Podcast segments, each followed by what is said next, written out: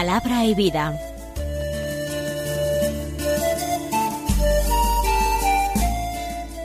Con el padre Manuel Horta, desde Sevilla.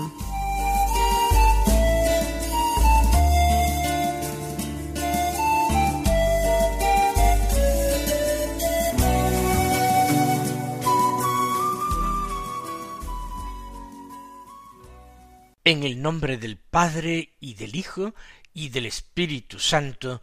Amén. Alabados sean Jesús y María.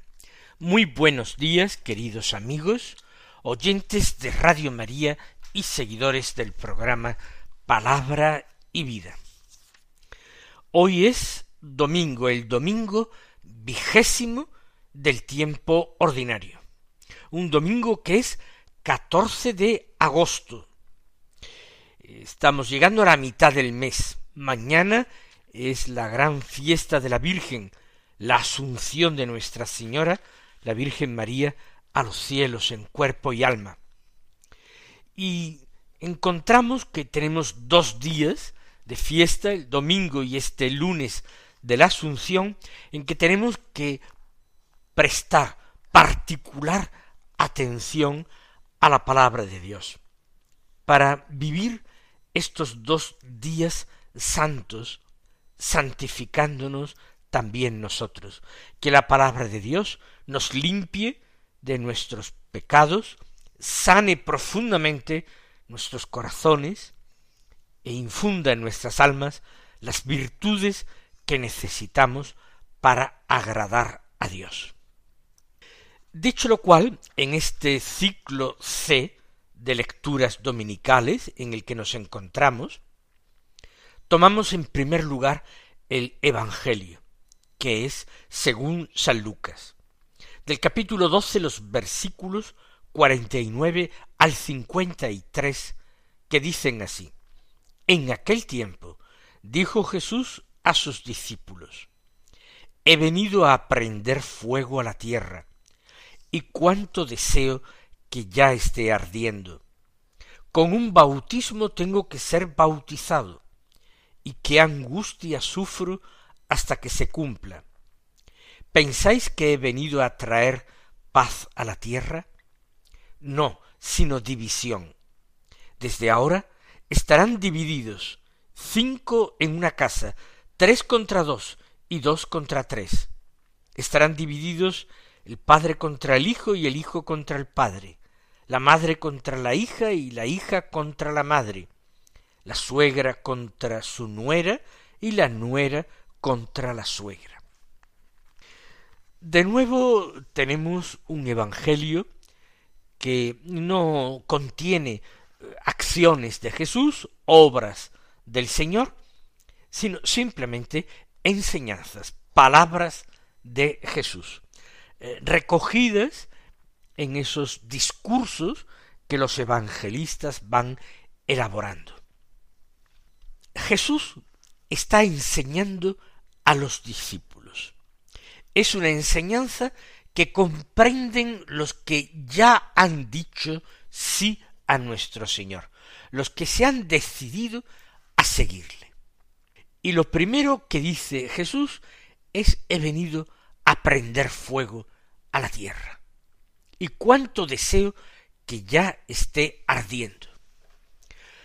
Son palabras que a sus oyentes le impactarían o incluso les escandalizarían.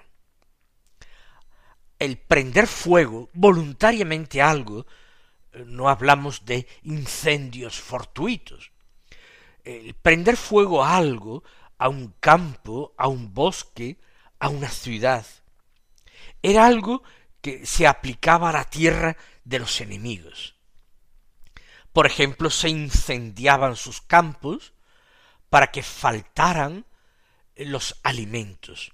Faltando el cereal o cualquier otro fruto de la tierra, los enemigos podrían pasar necesidad, debilitarse frente a los ataques de quienes incendian sus campos podía ser un castigo, podía ser una táctica militar. Y había ciertas ciudades que después de ser conquistadas, tras un sitio eh, más o menos prolongado, como castigo para que no volvieran a ser habitadas, eran entregadas a las llamas.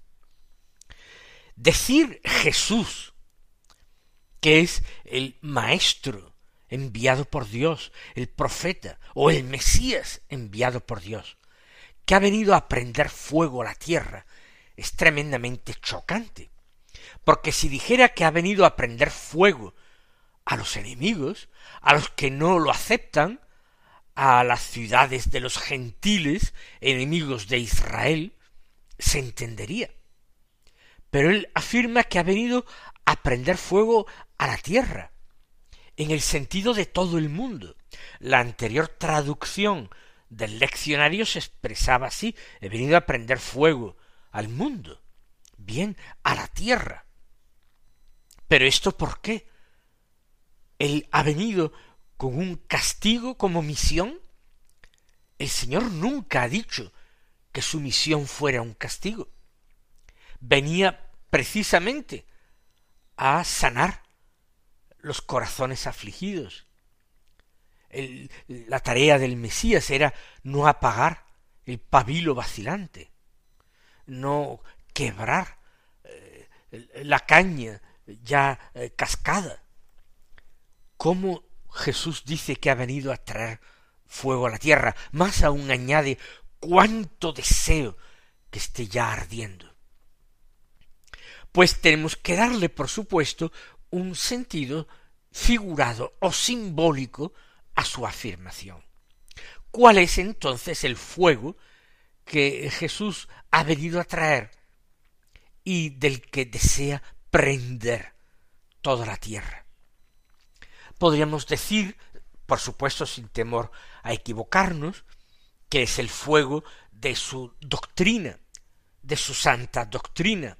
Él ha venido a traer un mensaje de Dios a los hombres, un mensaje que es mensaje de salvación, y quiere que este mensaje prenda en la tierra, pues la tierra, el mundo, todos los hombres lo necesitan para ser felices, para vivir.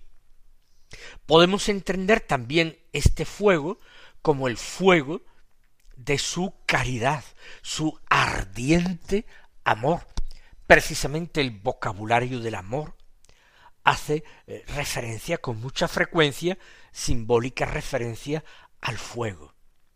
Una pasión ardiente, ¿eh? un fuego eh, encendido es el amor. Incluso el libro del Cantar de los Cantares lo compara con tal cosa.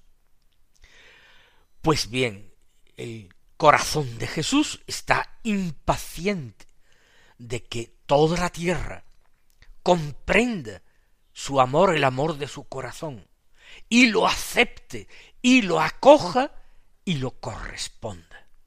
Ese es el deseo del corazón de Cristo, que los hombres se den cuenta de que Él, el Hijo único de Dios, hermano de ellos por su encarnación, los ama con todo su corazón humano, los ama como hijo de Dios que es, está dispuesto a ofrendar su vida por el rescate de los culpables de los pecadores, pero que ese amor que se entienda sea correspondido.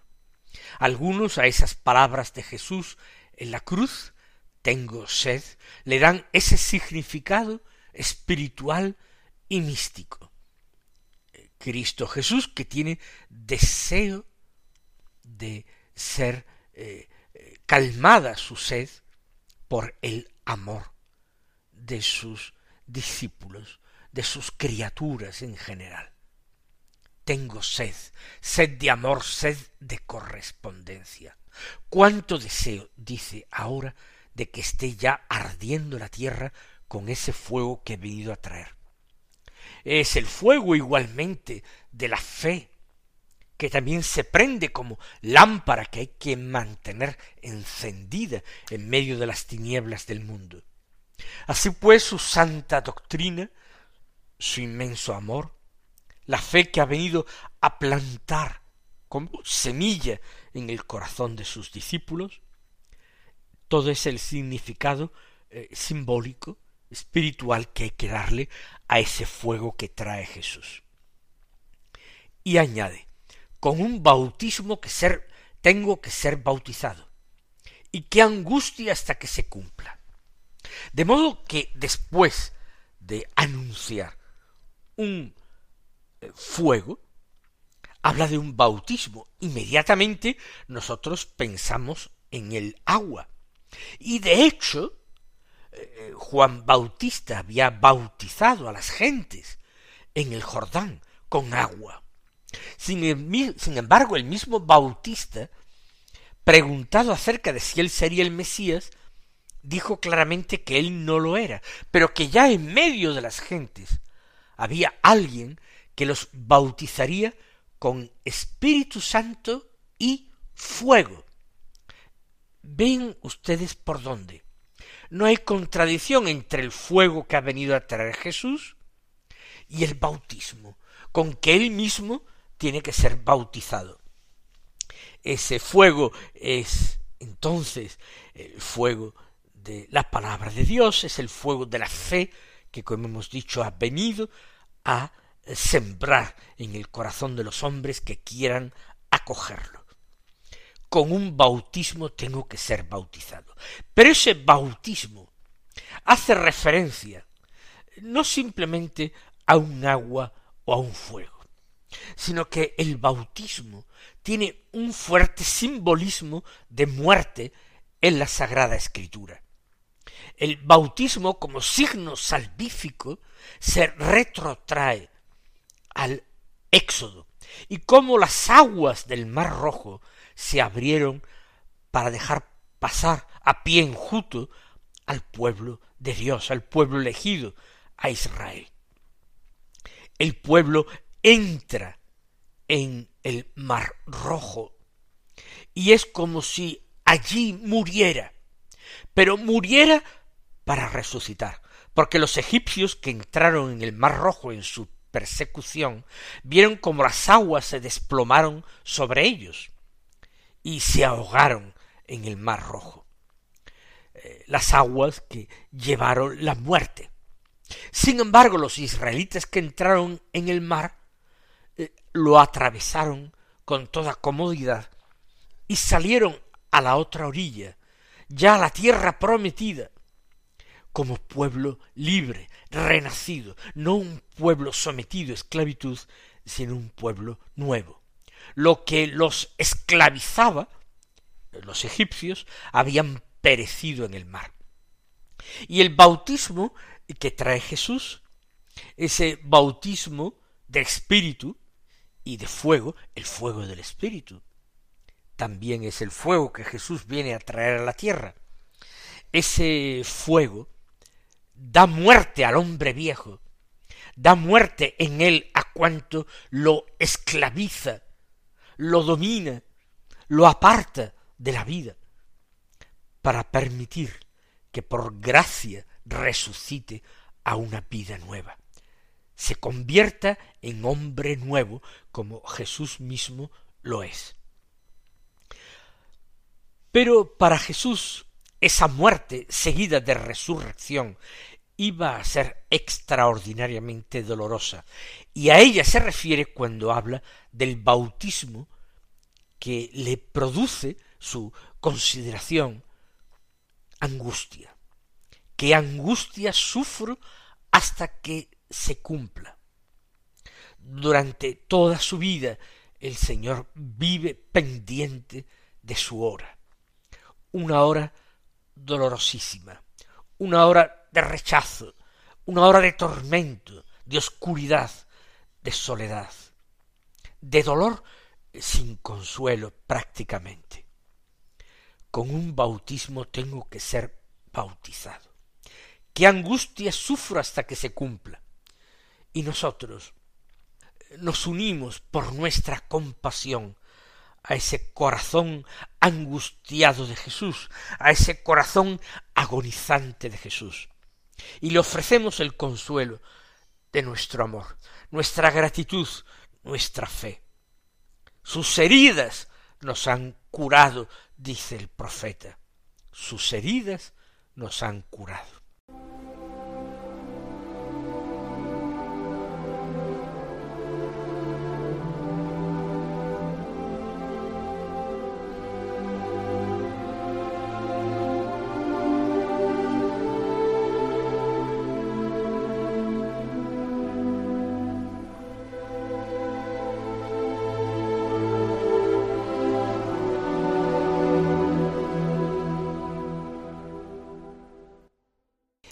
Ahora todo lo que ha dicho el Señor ha debido de sonar extraño a sus discípulos, extraño y aun dije que incluso escandaloso para algunos, sigue el Señor hablando de una manera paradójica.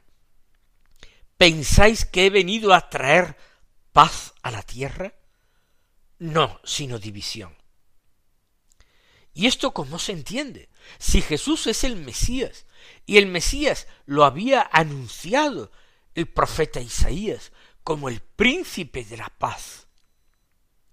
Si el mismo cantar de los cantares habla de ese hijo de David que trae la paz, ¿Cómo si en el mismo nacimiento o como anuncio del nacimiento de Jesús los ángeles habían cantado en el cielo, deseando a los hombres la paz de parte de Dios. ¿Cómo dice Jesús, pensáis que he venido a traer paz en la tierra? No, no, es decir, no he venido a traer paz, sino división. ¿Por qué? Porque los hombres entienden generalmente la paz de otra manera. Para los hombres la paz es un tiempo tranquilo. En ese sentido, Jesús no trae la paz, porque el cristiano se ve abocado desde el mismo instante en que acepta la fe a un combate, el combate cristiano contra las fuerzas del mal, el combate cristiano contra potencias que no son mundanas, sino espirituales. No he venido a traer paz en ese sentido. Para Israel tener paz era sentarse cada uno debajo de su parra o de su higuera. Y allí poder ver crecer los frutos de la tierra y eh, cosecharlos y comerlos luego tranquilamente. No, esa no es la paz que trae Jesús y después de la muerte y resurrección de Jesús, los conflictos armados se suceden en nuestra tierra, cada vez más mortíferos, cada vez más despiadados. Y vivimos actualmente un tiempo de guerra. Y también cerca de nosotros, en Europa, ya no se trata de unas guerras tribales en África o en la lejana Asia. Vivimos la guerra y una guerra que está preñada de presagios muy oscuros. Vivimos con el temor de que los conflictos armados se extiendan a más países y que las armas de destrucción masiva dejen nuestra tierra convertida en un verdadero yermo donde los hombres no podrían vivir sino a costa de tremendos sufrimientos. No, Jesús ha venido a traer división. ¿Por qué? Porque por causa de la palabra de Dios las gentes se dividirán entre quienes la aceptan y quienes la rechazan.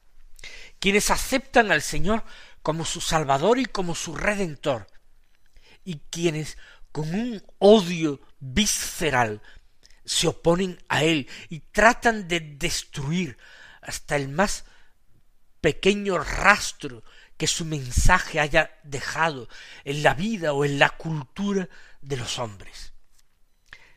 Jesús no deja indiferente a nadie, aunque de una manera elegante, pretendidamente elegante, los agnósticos quieran mantenerse al margen entre este conflicto. No, hay que tomar partido. Jesús mismo se lo dijo a los apóstoles en otra ocasión. El que no está conmigo desparrama. No se puede servir a dos señores, porque o bien queriendo agradar a uno, olvidará, desagradará al otro, o bien si quiere agradar al segundo, pues terminará desagradando al primero. No se puede servir a dos señores. Por tanto, habiendo personas que acogen a Jesús o se le oponen frontalmente, visceralmente, irracionalmente, movidos por el príncipe de este mundo, que es el diablo, entonces habrá división. División incluso en el seno de las sociedades más elementales y más importantes. Cinco en una casa se dividirán tres contra dos y dos contra tres. Y Jesús no está hablando ya de países contra países, de pueblos contra pueblos, sino una división mucho más íntima y por tanto dolorosa en el seno mismo de una familia, tres contra dos y dos contra tres. Nada va a escapar a estos enfrentamientos. Y explica Jesús, estarán divididos el padre contra el hijo, el hijo contra el padre, la madre contra la hija, la hija contra la madre. Son enfrentamientos verdaderamente generacionales, por su forma de comprender a Cristo. Nada podrá impedir estos enfrentamientos, y se trata de las relaciones humanas más cercanas, más gratuitas, en las que hay una mayor oblación y una mayor obligación de donación de los unos a los otros, de amor, de respeto y de perdón. Padre contra hijo, madre contra hija y viceversa. Y termina el Señor este ejemplo diciendo, y la suegra contra su nuera, y la nuera contra la suegra. Quizás algunos se sonrían diciendo, para ese enfrentamiento no es necesario acudir a la persona sagrada de nuestro Maestro de Jesús, ya se bastan los enfrentamientos naturales, las antipatías o los celos naturales para estos enfrentamientos. Pero Jesús dice que no es solamente el enfrentamiento entre personas que tienen la misma sangre, padres e hijos, sino también aquellos que se han aliado compartiendo aquello que más aman que son sus propios hijos. Ni siquiera ellos van a dejar de enfrentarse por otro tipo de conveniencias o en atención a sus hijos. Mis queridos hermanos, que nosotros libremos el buen combate cristiano, el combate de la fe, poniéndonos bajo la bandera de Cristo sin dudar que los colme de sus bendiciones y hasta mañana si Dios quiere.